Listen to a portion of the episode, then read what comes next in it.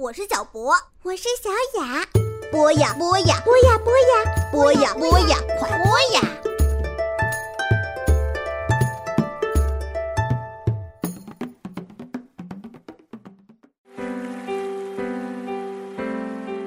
人生难舍体育，体育激励人生。少年运动家之听听体育，一档专门为孩子讲述体育故事的全新栏目，孩子们睡眠的最佳伙伴。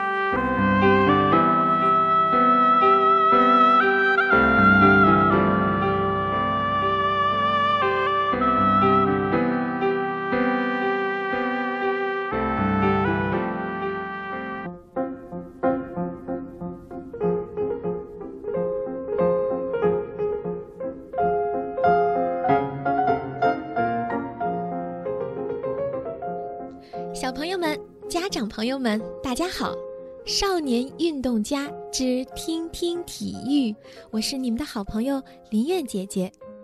每个星期，我都会为小朋友们讲一个体育的故事，希望小朋友们一边听故事，一边学知识，然后美美的进入梦乡，为新一周的学习加满能量。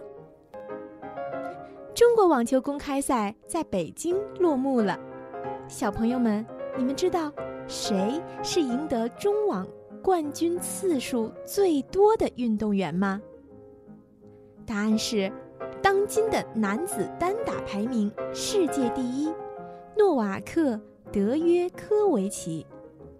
我们中国球迷呢，喜欢亲切地把德约科维奇叫做小德。在今年之前。小德就在中网拿过五次的男子单打冠军，而中网呢，也成为了小德在巡回赛里面拿过冠军次数最多的一站比赛。在今年的中国网球公开赛上啊，小德还把他的弟弟一起带来参加双打比赛，可见他对于在咱们北京举办的中网感情有多么深厚了。其实啊，小德年龄也不小了，他今年呢是二十八岁。小德就曾经回忆说，他童年最奇妙的一件事情，就是与网球的相遇。直到今天，他仍然清楚地记得这么两件事情。第一件呢，就是他的家乡科帕奥尼克的一个小度假山庄，成立了网球学校。而这个学校呢，刚好就在小德他们家开的红牛披萨店的对面。第二件事情呢，就是小德有一天在电视上看到美国名将桑普拉斯获得了当年温网的冠军，于是从此，小小的小德就开始要立志追随着偶像桑普拉斯的脚步。一九八七年的五月二十二号，小德出生在南斯拉夫联邦时代的首都贝尔格莱德。父母呢都是前南斯拉夫的滑雪高手，他算得上是出身于运动世家了。但是，当时网球这项运动在那个时代的南斯拉夫还是绝对的冷门运动。小德在他的自传当中就说：“当时啊，在他认识的所有的人当中，没有一个打过网球，甚至啊，没有一个人看过网球比赛呢。但是就是在这样的环境当中，一个六岁的小男孩却偏偏对网球一见钟情。小德着了魔似的，拿着各种各样的杯子。”碗或者塑料的容器，把它们当作奖杯，然后站在镜子前说：“我是世界第一，我就是世界第一。”在目睹了桑普拉斯温网夺冠之后，小德还曾经接受过前南斯拉夫国家电视台的采访。那个时候，小德就奶声奶气地许下了宏愿，说自己。要成为未来的世界第一，小朋友们，你们想，当时肯定所有的人都认为这是在开玩笑。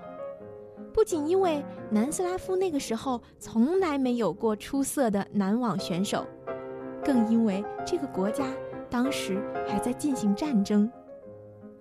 在小德的童年时光里，科索沃战争打响了，可能有些小朋友已经知道了，就是在那场战争中，我国驻南斯拉夫大使馆遭到了美国导弹的袭击。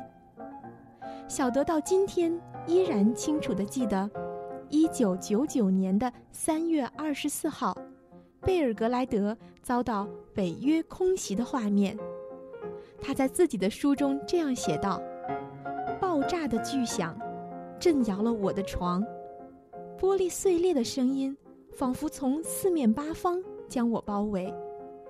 房子里伸手不见五指，我爸爸妈妈。”把弟弟抱在怀里，冲到了黑漆漆的街上。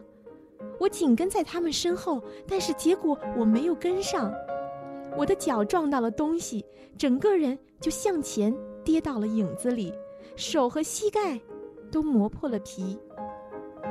我当时发现自己孤身一人，于是拼命的高喊：“爸爸妈妈，你们在哪儿？”可是他们听不到我的声音。这个时候。一架铁灰色的三角形从我们家屋顶爬出来，是一架 F 幺幺七轰炸机。我惊恐地看着它巨大的金属肚子就在我的头上打开，抛下了两颗炸弹，瞄准我的家人、朋友、邻居，我所认识的一切。幸运的是，小德躲过了飞机的轰炸，炮火毁掉了村庄。毁掉了城市，带走了很多人的生命，但是却无法摧毁小德那颗热爱网球的心。他到遭遇了空袭的地方去练球，因为如果昨天轰炸了某个地方，很可能今天就不会再来。他在没有球网的地方练球，他在破碎的水泥地上练球，甚至。他还在废弃的游泳池当中练球。尽管随时都会有生命的危险，但是小德却觉得很安全。他每天都要练球四五个小时，于是网球也成为了他对抗战争的最好的伙伴。这段特殊的人生经历，也为小德成为世界顶级选手。培养了强大的内心。战火的洗礼给他带来了自信和毅力，开朗与乐天，正是他打网球时屡次能够从逆境当中爆发的心理基石。小朋友们，请你们记住，人在逆境中锻炼出来的意志品质，往往能够让他受益终身。二零零八年，北京举办奥运会的那一年，小德获得了澳网的冠军，第一次赢得了大满贯。而现在，他已经成为了当之无愧的世界第一。好了，关于小德童年的故事就讲到这里，小朋友们晚安了。